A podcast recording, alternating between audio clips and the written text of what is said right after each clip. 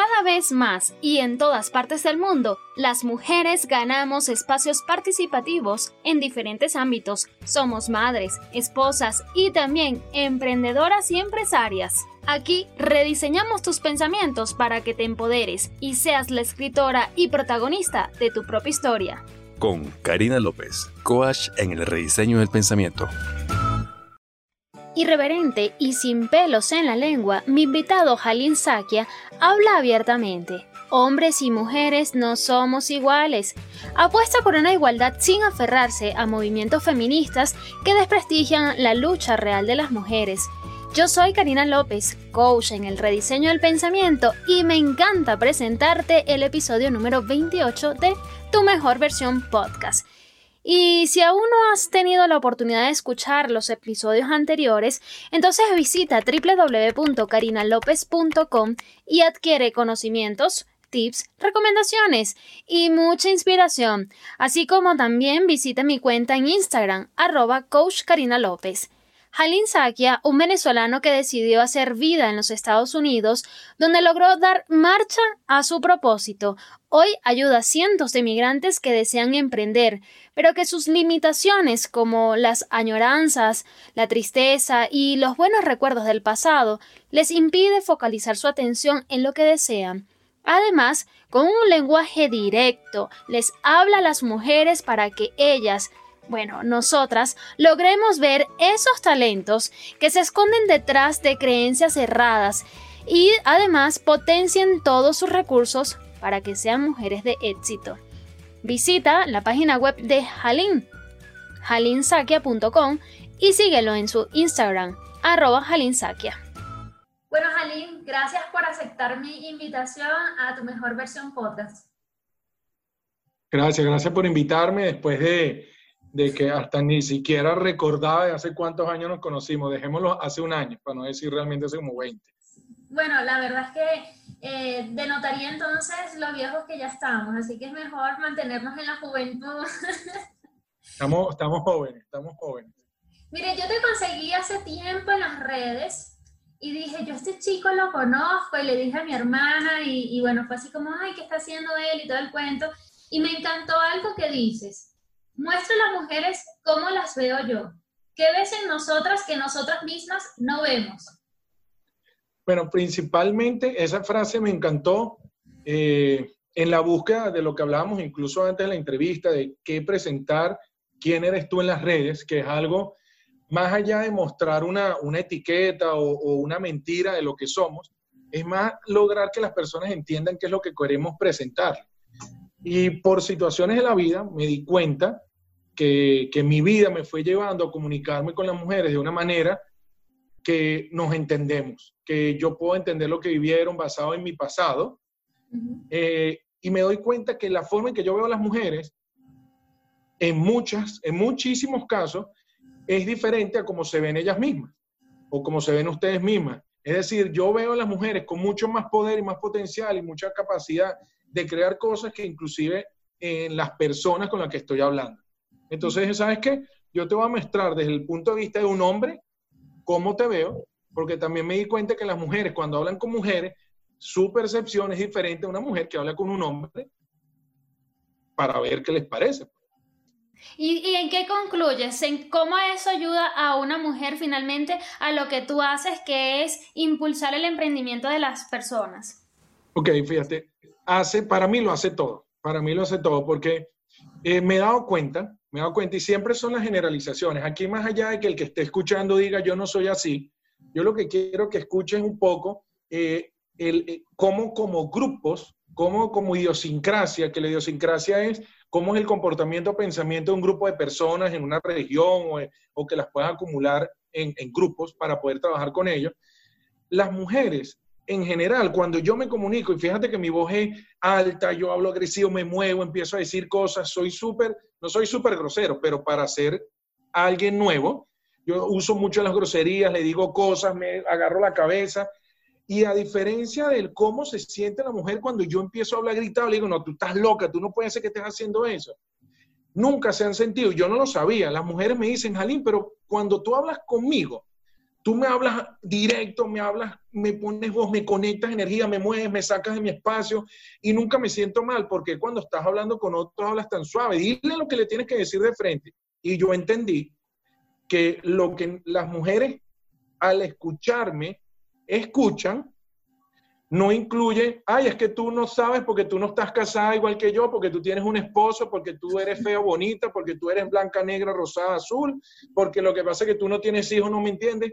Se quita todo eso, solo hay una. Tú eres hombre, no te voy a escuchar. Ok, no me escuches. Del resto, más allá de lo que tú quieres comparar conmigo, lo que quieres poner juicio, opinión, lo que tú quieras, te estoy diciendo como hombre lo que tú nunca has escuchado de un hombre de verdad, porque lo son, y cuando digo un hombre de verdad no es un hombre que no es hombre, sino me refiero que en verdad te digo lo que es, realmente sentimos los hombres, incluso si es bueno o es malo. Entonces te da una perspectiva diferente a, ¿sabes qué, amiga? Me peleé con mi novio porque no me llamó. Y una amiga, bótalo. Un hombre dice, pero es que no te llamó porque el tipo está ahí trabajando y ni se acuerda. Pero, ¿por qué no se acuerda de mí? Ese no es el problema. No se acordó, no está con otra mujer. El hecho es que el otro tema de por qué no te llama lo hablas después, pero no tiene nada que ver contra ti. Ah, no sabía que a los hombres les pasaba eso. Es un ejemplo muy bobo, pero así de bobo son la mayoría de los ejercicios que pasan entre hombres y mujeres que se, que se ponen en juicio. Bueno, a mí no me parece tan bobo porque es lo que cotidianamente ocurre y justamente allí vendría mi segunda pregunta, que quizás ya empecemos a entrar en, en, tierras movedizas, porque tú colocas allí hombres y mujeres no somos iguales. Y antes de iniciar esta, esta conversación, yo te comentaba que, bueno, me gustaría hablar un poco de la igualdad. No sé si aquí justamente cabría la oportunidad de hablar de ello. Bueno, vamos a preguntar al que está escuchando. Mírenme y mírenla a ella. ¿Somos iguales? No, bueno, obviamente no lo somos, Ali. Entonces, claro, esa palabra, obviamente, es una de las opiniones y juicios más grandes que tiene en este momento la humanidad. Sí. La pelea, la pelea por una posición.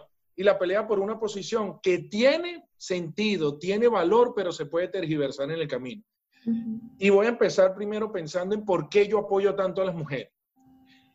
Las mujeres han sido históricamente maltratadas, aplastadas, no tomadas en cuenta, sin capacidad de opinión, sin capacidad de voto, sin capacidad de participación, sin capacidad de todo.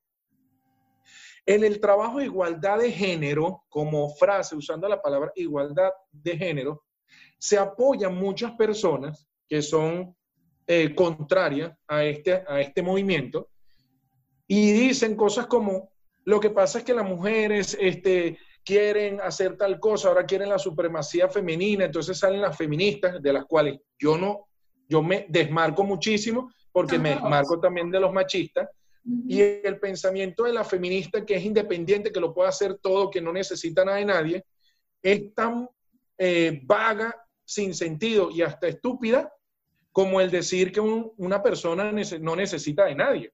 Y es estúpida por dos razones, porque en efecto tú eres capaz de lograr todo, pero qué tontería es no aprovechar a tu familia, a tus amistades, a los recursos, a tu pareja, hijos, lo que tú tienes para llegar y lograr más resultados. Entonces yo creo que la igualdad de género, usada como terminología, ya por definición pone a hombres y mujeres iguales cuando no lo son, ni física, ni mental, ni emocionalmente. ¿Por qué? Porque los retos a los que cada quien a lo largo de nuestra historia nos hemos, nos hemos experimentado, particularmente para mí, la mujer es muy superior, y aunque las mujeres, las mujeres son las que más me critican cuando digo eso, la mujer para mí es un ser superior a lo que es un, un hombre. Para mí es una expresión, y la expresión máxima de un ser humano es una madre. Es la máxima expresión de un ser humano. Si la mujer ya es para mí superior en pensamiento, intención, conexión, amor, conexión con todas las herramientas, además son tan complejas que no es lo mismo que complicadas, que también lo son, pero son tan complejas que su forma de comunicar es difícil para todos entender porque tienen conexiones con tantas cosas a la vez que hace, que hace precisamente la dificultad en entenderse. Entonces, para mí, decir que las mujeres y los hombres son iguales es como agarrar y decir que las mujeres son menos que lo que realmente son. Menos en todos estos atributos. Ahora, Igualdad de derecho, de la compra. Igualdad de deberes, de la compra. Igualdad de oportunidades, sí. Igualdad, y eso es lo que buscan los movimientos reales que no tienen que ser el feminista, que ella está sola y no necesita un hombre. Mentira. Como un hombre necesita una mujer, porque es el complemento. Es el complemento de un ser humano. Esa es mi opinión, obviamente. Claro, y yo también estoy de acuerdo, yo tampoco me voy hacia los extremos porque nunca me han gustado, o sea, irme hacia el feminismo es aceptar que también existe el machismo y por supuesto no estoy de acuerdo, pero también hay otra realidad que tú obviamente la mencionaste, pero me gustaría saber desde tu punto de vista, Jalín, ¿cómo romper estas brechas? Porque, pues, comprando tu idea de que la mujer es superior, ¿por qué se ve en el mercado que teniendo un puesto similar al de un hombre, quizás no ganen lo mismo y sus beneficios no son iguales? Mira, eso es una batalla. Negro en otros lugares también quieren pegar y maltratar. Nosotros los latinos nos decimos chino, la, eh, árabe, musulmán, le dicen la gente y, de alguna manera todo el mundo se puede relacionar así, pero eh, eh, es igual a la misma lucha que están teniendo los negros. Que estemos o no estemos de acuerdo, que esté bien o esté mal, hay una historia que ha venido, ha venido marcando la evolución de la sociedad, para no llamarlo de la raza o de las personas, sino de la sociedad. En el pasado, las jerarquías eran masculinas. Hoy en día, para mí, para mí, y lo tengo en la oficina, yo cuando contrato no contrato por, por, eh, género. Sin embargo, si yo me parara en género, de lo cual me paro sin problema, hay realidades que están teniendo hombres y mujeres por igual.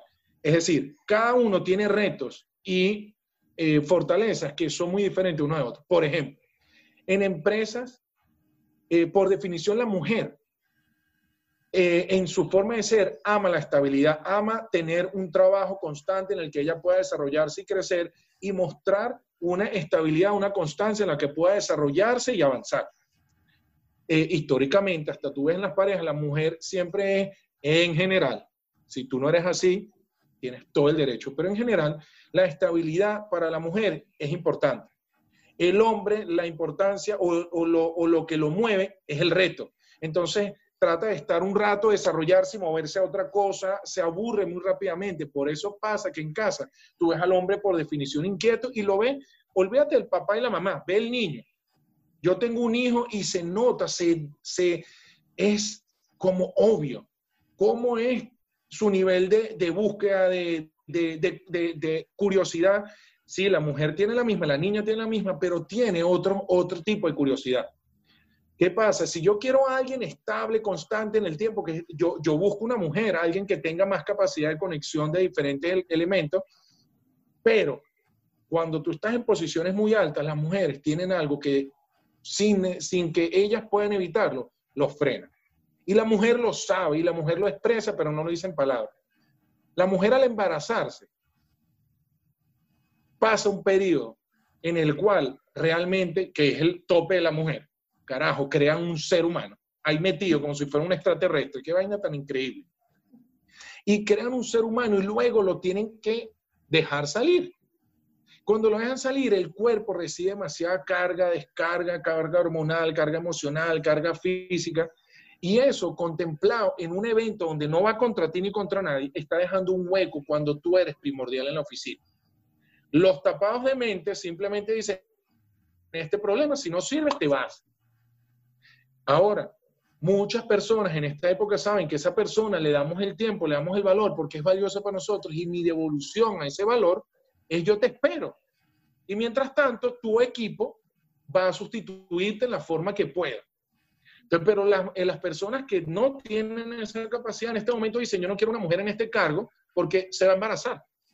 Y así lo ven de una manera de resultado. Entonces, particularmente, esa visión la tiene gente que tiene mente retrógrada, como el que dice, este es negro y no lo quiero contratar. Y así, simplemente esa persona para cambiarla requiere un proceso diferente al que conversamos tú y yo, porque esa persona, desde que empezaste a hablar, ya no nos está escuchando. Totalmente. De hecho, no escucharía quizás ni siquiera ninguno de mis podcasts. Pero bueno, me, parece súper interesante lo que tú mencionas y yo creo que, estaríamos muy bien alineados en, lo que es mi mensaje final a, a la comunidad. Pero ahora hablemos de ti, de lo que tú haces. Tú ayudas principalmente a las mujeres eh, entiendo que a inmigrantes, ¿ok? Y lo ayudas con su emprendimiento, pero ¿cómo las ayudas? Ok, y esta, y esta pregunta está súper interesante, conectarla con lo que decíamos antes. Ok. En la búsqueda de ver, y esto es porque es un todo, no es que yo me siento así como tú has creado tu proyecto, tú no te sientas a pensar en un área, sino cómo todo lo que tú deseas hacer de alguna forma se alinea a mi propósito. Mi propósito eh, que vino a explotar una vez que yo emigré, una vez que yo decidí emigrar, que fue incluso un año antes de emigrar, ya yo mi mente había migrado, mi, mi mente le faltaba era el cuerpo que llegara. Me di cuenta que cuando yo llegué a, mi, a, a, Estados Unidos, que yo vivo en este momento en Miami, me di cuenta que la mayoría de los emigrantes solo emigró su cuerpo y no ha emigrado ni su mente ni su corazón. ¿Qué quiere decir eso? Un año antes, cuando yo estaba a punto de casarme, una semana antes de casarme, yo le dije a mi esposa, mira, ya le pagué al abogado la mitad, ya estamos en esto. Es lo que tú querías, es lo que yo quería, nos alineamos, vamos. Y ahí empezó el proceso de migración. ¿Cómo vamos? ¿Qué vamos a hacer? ¿Hacia dónde vamos a conectarnos? Yo ser hijo de libaneses, por definición, por definición, es anti-yankee. ¿Cómo voy a ir a vivir a un país anti-yankee con mentalidad, con un país, Estados Unidos, con mi mentalidad anti-yankee? Entonces tú tienes que entender que tú vas a ir a un nuevo país y tienes que empezar a entender la idiosincrasia como y, verlos en su infinita posibilidad y no verlos ni con juicio, ni con eh, eh, arrogancia, ni creyendo comparaciones, que cómo lo hacían antes, cómo lo hacen ellos. Vas y ves. Cuando yo llego acá y empiezo a darme cuenta de eso y escucho a los gringos, y yo estoy aquí en una oficina, esta oficina no tengo socios, cuando digo gringos me refiero a que son absolutamente americanos, negros, gringos redneck, de todo tipo. Y cuando redneck es una mala etiqueta, pues en este caso es mal visto. Gringo, gringo, hijos de latinos que nacieron aquí. O sea, es una comunidad mezclada como es la de el sur de la Florida. Me doy cuenta cómo se quejan los gringos de su país. Y yo les digo, si tú supieras lo que es un país malo. Cuando yo empiezo a darme cuenta que el gringo no sabe lo que tiene, y luego veo a los inmigrantes que es diferente a lo que yo llamo inmigrante. Cuando veo a los inmigrantes quejándose, hablando mal de esto, llorando por su familia, llorando por lo que tenían, sufriendo para hacer un negocio aquí en Miami y en Venezuela, haciendo un negocio en España y en Colombia, de donde vengas. Esa gente está en un limbo porque su cuerpo está acá, su mente está allá, su corazón está con su mamá, su papá, sus hermanos, su novia, su cosa, lo que dejó allá, y al final ¿Para qué te emigraste si igual no te has ido íntegramente? Y ahí descubrí, ahí creé una conferencia que se llama Emigrar con el reto de emprender. Y me di cuenta que el emprendimiento, el, el pensamiento de emprender es diferente, cambia a una persona a que no tenga un emprendimiento en mente. Voy a repetir eso porque aquí quiero que ser muy cuidadoso. El hecho de que tú tengas la intención de emprender versus no tenerla es lo siguiente en una conversación de coaching. Con uno, me dice, es que yo quiero hacer un emprendimiento, y quiero hacer dinero y quiero bla, bla, bla, y tengo esta idea. Y empezamos a trabajar en esa persona como persona. Ella no lo sabe, pero cuando esa persona empieza a trabajar, explota todo lo que lo bloquea, que no tiene que ver con su idea, tiene que ver con ella misma. Y luego eso lo mueve a seguir avanzando.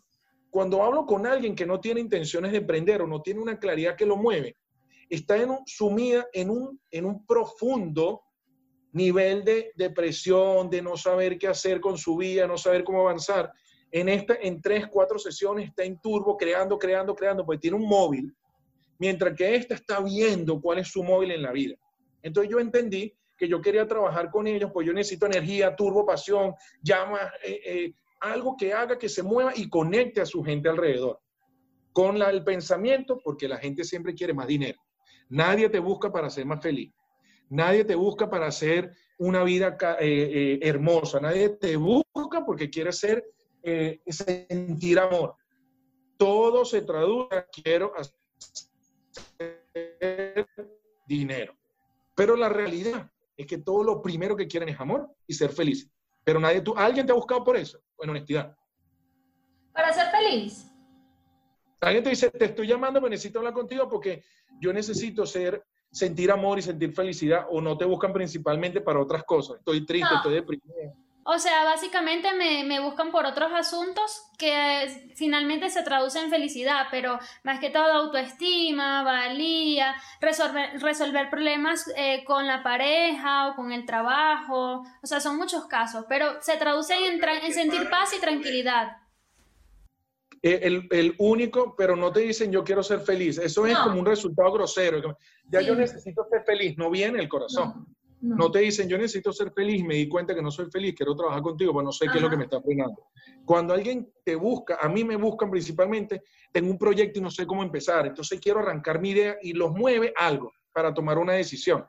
Y cuando nos sentamos nos damos cuenta que él se está divorciando, que se está peleando con su pareja, que tiene, extraña su familia ya en, el país de origen, que eh, se siente solo, y cuando desbloqueas todos esos elementos, ya su proyecto empieza a arrancar.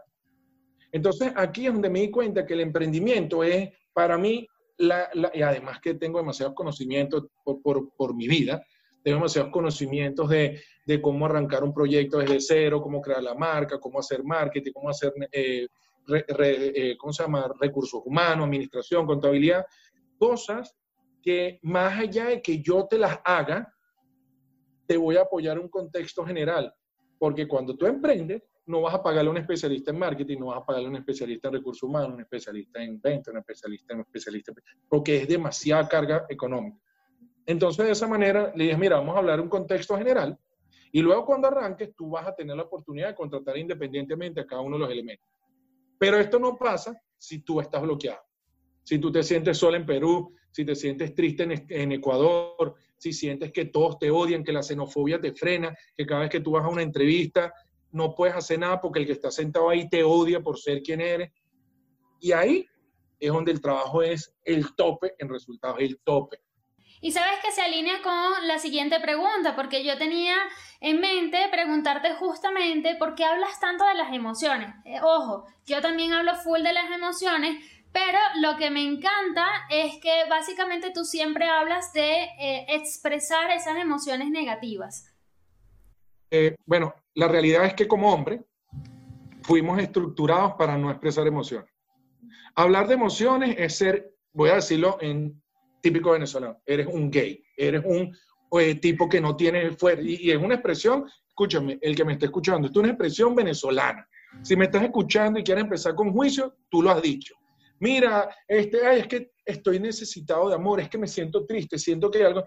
Cállate, estúpido, ahómbrate, es lo primero que te dicen familiares esto ha venido cambiando, sí ha venido cambiando, pero estructuralmente el latino no puede expresar sus emociones. El que lo expresa es débil, es, idiota, está mal recibido por la sociedad. Y, y si crees que eso no es cierto, yo quiero que todos los que estén escuchando, te invito a ti que lo hagas, no importa lo que hayas vivido en tu vida, yo quiero que tú te preguntes cuántas veces has visto a tu mamá llorar. ¿Cómo te sientes cuando tu mamá llora? Ahora yo quiero que te transportes al momento en que viste a tu papá llorar, si tuviste esa oportunidad. ¿Cómo te imaginas? No importa el momento, hoy imagínate a tu papá llorando, ¿cómo te sentiría? Yo lo digo y siento, es que el primer pensamiento que llega es, esto se lo llevó quien lo trajo, esto nos volvimos nada, para no decir la grosería. Mi papá está llorando, algo pasó terrible.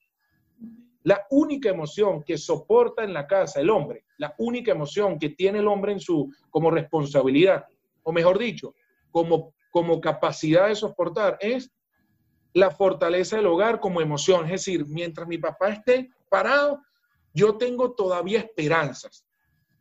Tú nunca lo dices así. Ese es un sentimiento que yo he traducido a todo el mundo. Si mamá llora, está bien, ha llorado y bueno, mamá no llores y no sé qué cosa, pero todas las demás emociones, la alegría y la tristeza y la rabia y el miedo en el hogar todos, menos el miedo, menos el miedo, vamos a sacar el miedo.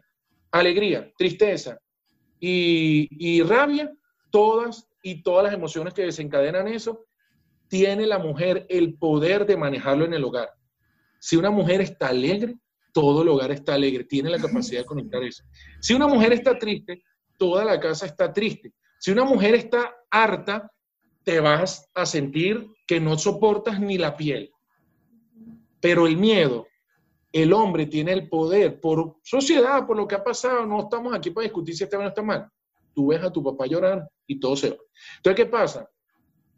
Me di cuenta que yo con mi voz me agresía a mí y fue un resultado, no fue intencional, fue lo que me pedían las mujeres. Yo soy un resultado de lo que me han pedido y mujeres son las esposas de mis amigos, las esposas y las amigas de mi esposa, que ya no la llaman a ella, me llaman a mí, mi hermana, mi mamá, todos los amigos. Y al final me di cuenta que todos los que me contratan son mujeres, son, en general, porque los hombres cuando lo hacen es brutal, pero las mujeres cuando, cuando me contratan tienen la apertura, porque ven que yo tengo la capacidad de conectar con las emociones y ellas quieren aprender a conversar con los hombres las emociones. Y yo no te digo, utiliza el amor.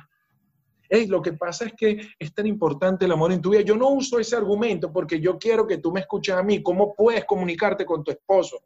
Un hombre te ama y no tiene que decir, te traigo esta rosa que me recuerda a ti. No lo va, es que te lo hace. Y lo peor de todo es que si te lo hace, tú dices, me montó cacho hoy y me trajo una flor para pedirme perdón está insertado en tu mente. Ahora, si este no está mal, vayan y vayan a los movimientos igualitarios. Mi trabajo es uno a uno, contigo.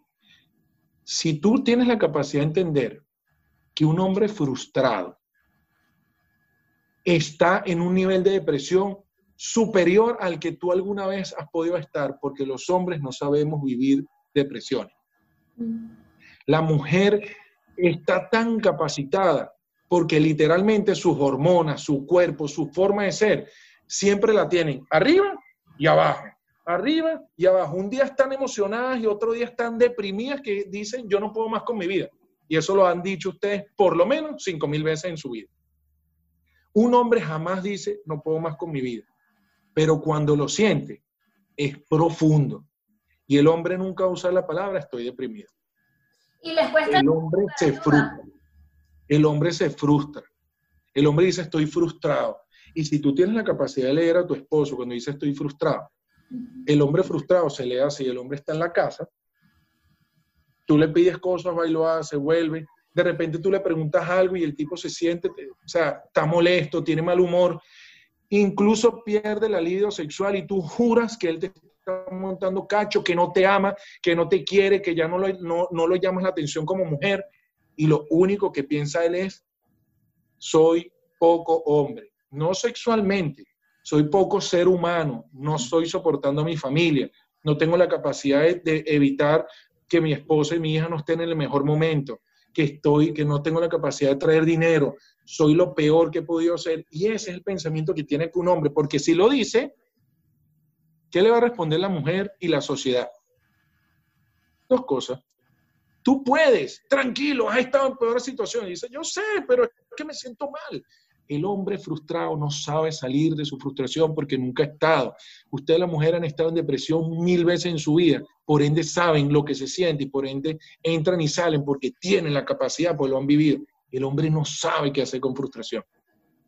Y si tú no sabes leer a tu novio, a tu esposo, a tu papá, al hombre que esté cerca de tu vida, él puede pasar años así indetectable indetectable. Por eso, tres mujeres más que hombres, tres mujeres más que los hombres, dicen que debe suicidarse. Dos veces más hombres que mujeres se suicidan. ¿Por qué? Porque el hombre cuando presenta lo mal que está, primero no le dan la oportunidad porque es débil. Y segundo, sea estúpido, tú puedes, dale tranquilo, dale tranquilo. Eso es manejo de emociones. Y no es el manejo de emociones del amor, sino, tipo, ¿cómo te sientes? ¿Qué está pasando? Estoy mal. ¿Qué es mal? O sea, dime mal, ¿qué quiere decir mal? Estoy en la mierda, me siento que no sirvo para nada. Y ahí, ahí viene la construcción. Por fin se escuchó. De otra manera, si él no habla de cómo se siente, solo va a decir, no, yo sé, lo que pasa es que el negocio está mal, pero yo ya tengo estructurado todo esto y ahí viene la escapatoria. Yo armé un plancito, me senté, tengo unos panes, ya tengo todo preparado. Hermano, tienes ocho años contándome lo mismo. ¿Qué pasa? No, ya esta vez sí lo tengo todo cuadrado. ¿Te parece conocido lo que te estoy diciendo? Sí, es muy típico de los hombres. ¿eh? Epa, no, es típico de los hombres y por eso, como yo me paro fuera del juicio, es típico de los hombres porque los hombres no hemos estado aceptados para decirlo así. Totalmente. Bueno, Jali, a mí me parece súper interesante y súper chévere que hable sobre las emociones porque si bien es cierto, ahora hay un boom, un boom de que hay que vivir las alegrías, la emoción de la, no sé, la esperanza, la gratitud y todo lo demás y que yo estoy a favor de eso, también es cierto que también, también existen las emociones negativas y hay que vivirlas porque justamente en la gestión de nuestras emociones implica saber adecuar estas emociones negativas a nuestra vida. De hecho, en, las sesiones de coaching yo ayudo a las personas a que de alguna u otra manera sientan y experimenten esa emoción negativa a plenitud. Y yo me imagino que por ahí van los tiros cuando tú me hablabas de que de alguna manera rompes con esos bloqueos que la gente tiene por su proceso migratorio, de tener, por ejemplo, la mente en Venezuela, pero su cuerpo está en Estados Unidos. Pero coméntame tú, ¿Cómo es tu trabajo? ¿Cómo haces para que la gente se desvincule de esto? Bueno, como coach, tú sabes muy bien que no es nuestro trabajo desvincularlo, sino que ellos lo entiendan y lo perciben y lo desarrollen. Eh, y si viene, y perfecto lo que acabas de decir, nos alineamos mucho. Yo no, yo no hablo, de hecho, acabas de hacerme entender algo eh, que yo no he presentado conscientemente. Yo nunca invito a la gente a sentir gratitud, yo nunca invito a la gente a sentir, yo nunca invito a la gente en general a cambia tu, tu o sea, siente las emociones positivas. Yo principalmente lo que hago es lo que tú y yo conocemos como validación. Te sientes mal. Primero identifica qué significa mal. Mal es solo, mal es triste, mal es eh, nostálgico. ¿Qué es lo que estás sintiendo? Y llévalo a la boca. Y una vez que lo lleves a la boca, porque aquí mi trabajo particularmente, yo siempre invito a la gente, te invito a que uses esa herramienta. Mira, cuando estés conmigo, nuestras sesiones, entre sesiones, escríbeme.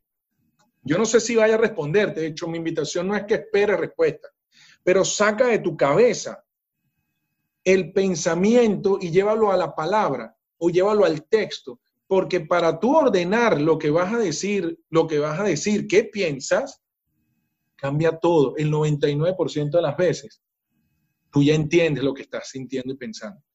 Y el hecho de que tú permitas saber cuál es el nombre de la emoción es la única forma que te vas a poder salir de ella. Y fíjate que trabajamos en lo que tú mencionas como emociones negativas, que no hay como tal, no hay ninguna como tal. Y de hecho, una de las invitaciones que yo siempre hago a la gente, que es una película súper simpática, agradable, es de Disney, y es que vayan a ver intensamente. Inside Out en inglés, es una película de Disney y véanla con enfoque de las emociones, de los grandes, de las personas adultas. Mira, la tristeza, que es súper mal vista y es mencionada como una emoción negativa, y la nostalgia. Si tú te das cuenta de dónde viene la nostalgia y la tristeza, tu vida cambia completamente. Y no es la alegría la no es la alegría la que tiene la capacidad de cambiar tu vida. La alegría es una, una emoción resultado de todo lo que estás haciendo que te guste. Pero la tristeza, el miedo y la rabia son emociones que te mueven a crear. Cuando tú puedes identificar que tienes nostalgia, la gente me pregunta, pero ¿cómo tú puedes decir que la nostalgia es buena? Porque si tú te paras y ves cuál es la nostalgia que tienes el emigrante, ¿cuál es la nostalgia, la nostalgia principal del emigrante, Karina? Bueno, recordar a la familia, las costumbres, bueno, un montón de cosas, ¿no? Que, que, que están allí desde fondo. Lo que tenías y lo comparas con tu hoy. Y nuestra mente va a comparar lo que tenías que extrañas porque hoy no lo tienes. Pero nuestra mente no nos dice, mira atrás lo que no tenías y mira lo que tienes hoy. No, la mente no, porque nosotros queremos evolucionar. Nosotros queremos lo que no tenemos y cómo hacemos para salir de eso. Entonces, si tú te paras y dices, yo quiero tener a mi familia, la extraño. Yo quiero tener lo que tenía antes. Y tú dices, yo quiero esto. Yo quiero volver a ver a mi mamá que vive en Venezuela. Yo, Jalín, sabe que vivo aquí en Miami. Mi mamá está en Venezuela y la extraño. Quiero verla. ¿Qué tengo que hacer para volver a verla? Que la nostalgia me mueva a construir y a dejar de andar en paja por ahí por la calle haciendo cualquier estupidez. Que lo que yo haga esté alineado a ese deseo, porque después viene el otro pensamiento si realmente sientes nostalgia por tu mamá, si realmente quieres estar con tu hijo, Si realmente quieres volver a ver a tu esposa, ¿cómo lo acompañas con una acción? Si tus acciones en tu día a día no tienen nada que ver con eso, te invito a que vuelvas a preguntarte qué es lo que realmente quieres, porque está la nostalgia que hay que decir en público, yo extraño Venezuela, yo no extraño Venezuela. Nadie lucha más que yo. Es más, no me voy a comparar con los demás. Yo lucho por Venezuela, pública e incluso manera interna con gente, con políticos, apoyando gente, apoyando fundaciones, cosas que yo hago. Pero la está, no, que yo me voy a poner una bandera de Venezuela, paja. Yo soy la mejor Venezuela que hay alrededor de mí. Todo el que el venezolano malo, hay nadie está cerca de mí. Yo no tengo un venezolano esos que todo el mundo habla mal de. Yo no lo tengo. Yo no conozco un venezolano malo alrededor de mí hay, un, hay venezolanos buenos y hay otros de otro país que dicen, wow, pero qué, qué bien es estar con usted, yo vendo mi mejor Venezuela. Yo extraño lo que yo tenía, la nostalgia, la nostalgia, no la extraño, la nostalgia lo que yo tenía es la que me mueve a volver a tener cosas similares. La nostalgia de compartir con mi mamá me invita a poder traerla en algún momento de mi vida, volviendo en este caso por lo de la coronavirus, cómo hacer para volver a traerla y cuando tenga el dinero la traigo que yo quiero compartir cosas que antes yo salía y jugaba todos los días en la calle. Pero es que eso era antes. Eso era antes. Es como que ya yo cuando era niño yo hacía, sí, es una nostalgia que es bonita ahí. Es como querer ver y disfrutar los Power Rangers a esta edad. Cuando tú ves los Power Rangers vas a decir que estúpido era carajito. No, porque de niño funcionaba. Esa nostalgia es bonita porque cabe en ese momento histórico. No cabe hoy. No cabe hoy. Entonces, ahorita te lo digo de una forma como, como de repente regaño lo que debe ser, pero en una conversación, eso que yo te mencioné es resultado de lo que las personas dicen. Wow, es verdad. ¿Qué es la nostalgia? No es que yo extraño a mi mamá. Ok, ¿qué puedes hacer? Y una vez que validas y que la persona entiende, ya por fin se permitió sentir nostalgia, incluso lloran, que los hombres nos cuesta llorar, y qué vaina tan buena es cuando te das la oportunidad de llorar. Yo no lo sabía, por eso lo menciono lloras y luego te quitas una nube, cuando las nubes se supone que echan agua. Cuando tú lloras, todo eso que te nublaba se sale y puedes ver de nuevo, porque la tristeza te permite conectar con lo que realmente querías y dices, bueno, ya va, yo de verdad quiero ver a mi mamá, pero en este momento lo que yo quiero es poder tener independencia económica. Y la independencia económica no la estoy logrando porque entonces veo a mi mamá triste, porque mi mamá me ve comiendo aquí en McDonald's y allá no hay McDonald's, entonces yo no quiero que mi mamá se sienta mal. Tu mamá te ama tanto que solamente verte comer McDonald's la hace feliz. No seas tan tonto para ser infeliz alejado de ella. Entonces vete a tu casa con tu mamá y ve y sean tristes juntos. Es mejor estar acompañado triste que triste alejado. Totalmente. Entonces, que tenga valor lo que estás entregando. El dolor que tengas es, el, el dolor es algo que no puedes evitar pero el sufrimiento sí. El sufrimiento es tu decisión. Tú te cortas, te duele. Que tú te estés tocando la herida todo el tiempo es tu decisión. Entonces, ahí es donde viene la, conexión de que tú te permitas que te duela, te permitas la emoción, la dejes fluir. Y luego las personas la transforman. Yo soy anti, piensa en positivo, todo va a estar bien. Todo, o sea, a veces las personas necesitan una frase de apoyo. Sin embargo, primero arranca por entender que tú estás sufriendo y que estás sufriendo algo malo. Y cuando lo sufras y lo entiendas, ahí tú mismo te vas a mover. Totalmente. Ahora, me encantaría saber cuál sería tu recomendación para esas mujeres que nos escuchan, Jalín, y que se han sentido identificadas contigo, con lo que has mencionado, y les falta ese impulso. Yo sé que tú ahorita acabas justamente de hablar de vivir esa emoción negativa, pero digamos, ahorita en este momento la persona necesita una palabra de aliento que diga, sí, es verdad, yo me tengo que empoderar, yo tengo que hacer algo en mi vida y emprender en lo que tanto he deseado. ¿Qué le dirías? Que el empoderamiento no te lo entrego yo. Yo solamente te voy a mostrar el poder que tú tienes para que te des cuenta que tú siempre has estado empoderado. Solamente que el empoderamiento tuyo, que es tomar el poder de tu vida, el control de tu vida, ha estado limitado por los ruidos de vivir o sobrevivir, los ruidos de el Instagram, los ruidos de tengo que ir a trabajar todos los días, y cosas que no son malas, te estoy hablando, tu día a día es, y lo hago yo y lo hacemos todos, tu ruido de que tienes que, a juro, ir a casa de alguien por un cumpleaños, el ruido de tener que gastar dinero por una ropa porque no puedes repetirla, el ruido de eh, tener que cumplir con una eh, situación social que no puedes mostrar quién realmente eres. Cuando tú te das cuenta que no estás viviendo para ti, sino para los demás, empiezas a identificar, ok, más allá de culparte, tú dices, ya va, coño, qué bueno haberlo sabido. Ahora me toca ver qué es lo que quiero. Y cuando tú sepas qué es lo que quieres, y solo se sabe empezando a actuar, solo se sabe diciendo, bueno, y, y, y cuando te digo empezando a actuar es, tú sabes muy bien que tú eres coach, ahora si no sabes si irte por el lado de las mujeres, por el lado de los hombres, por el lado del emprendimiento, por el lado... Simplemente arranca a trabajar, pero no vas a arrancar a ser abogado, que es otra cosa diferente, o constructora, o médico. Entonces tú te vas a dar cuenta que aun cuando tengas un cúmulo de cosas, ese cúmulo de cosas está cerquita, es como un spray, está alineado, no es todo. Tú estás, tú estás clara de qué es lo que te gusta, lo que no sabes dónde está el poder. ¿Por qué? Porque los demás te dicen, eso no sirve para nada, eso ya lo han hecho otros, tú no eres tan buena en eso. Mira, ahorita sí, la loca esta nunca ha sido coach, ahora es coach. Antes, antes insultaba a los negros y a los gays, ahora no los insulta, ahora él es buena gente. Ese era yo, yo antes era homofóbico y, y no amaba a los perritos pero esa inmoralidad me hace tener la capacidad de conectar con quienes son hoy lo que yo era antes, porque me comunico con ellos. Así que más allá, el empoderamiento de la mujer es que entienda que ella no es responsable de todo. Ella tiene el poder para mover todo, que es diferente. Una cosa es la obligación y otra cosa es la decisión y el poder. No estás obligada a mover la energía del mundo. Solo quiero que sepas que tienes el poder de mover la energía del mundo, que es diferente. Cuando sepas que es una decisión, tú solo dices, yo quisiera hacer esto y no lo he hecho. Lánzate a hacerlo, como sea que salga. Porque en lo que camines, como el GPS, en lo que tú digas quiero ir para allá, tenías que ir a la izquierda y vas a la derecha, ¿qué te va a decir el GPS? Recalculando. Parado, nunca va a decir recalculando.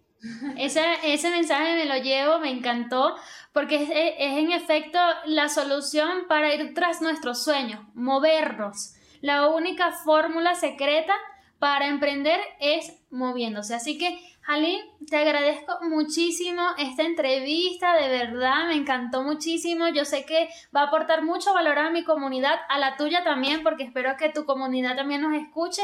Y te abrazo enormemente y agradezco de verdad que nos apoyes a las mujeres, porque no es fácil conseguir un hombre que lo esté haciendo, así que gracias en nombre de todas las mujeres. No, vale, son, son la mejor bendición que ha tenido el ser humano, así que bendición y qué bueno habernos reencontrado. Sí, qué chévere. Besotes.